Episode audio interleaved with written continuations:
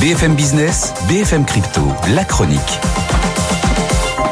Et Antoine, quand euh, Larry Fink disait que les cryptos c'est une valeur refuge, bah finalement il avait raison.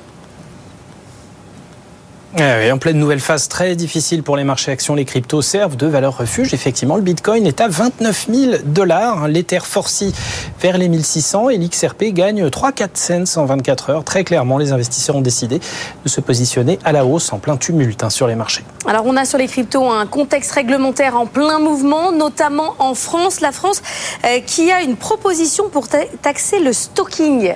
Le stalking, c'est quoi? Staking, staking, on me dit à Oui, le, le, staking, le staking, ouais, ouais, ouais c'est un peu une mini activité de taux. Vous détenez passivement de l'Ether, par exemple, c'est la crypto la plus attrayante pour le faire. Vous mettez vos Ethers dans un coin, vous les laissez travailler, les smart contracts vont faire le reste et vous rapportent à vous détenteurs des récompenses.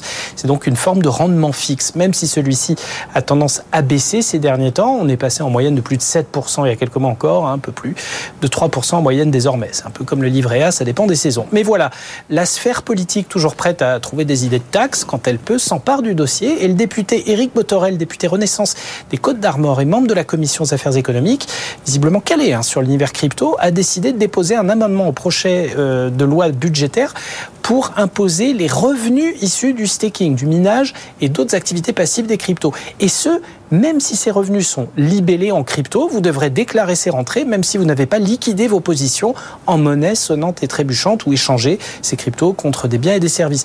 Mais au vu de la volatilité de ces cryptos, ça pourrait rapidement virer au casse-tête et ça ferait de la France une vraie exception mondiale à ce niveau en laminant bah, notamment l'intérêt de l'activité de staking, déjà bien moins intéressante ces derniers mois. Réponse lors de l'examen du projet de loi pour voir si l'amendement est retenu. Les, les stakers et les mineurs retiennent un petit peu leur souffle. Merci beaucoup Antoine, on se retrouve dans une grosse demi-heure.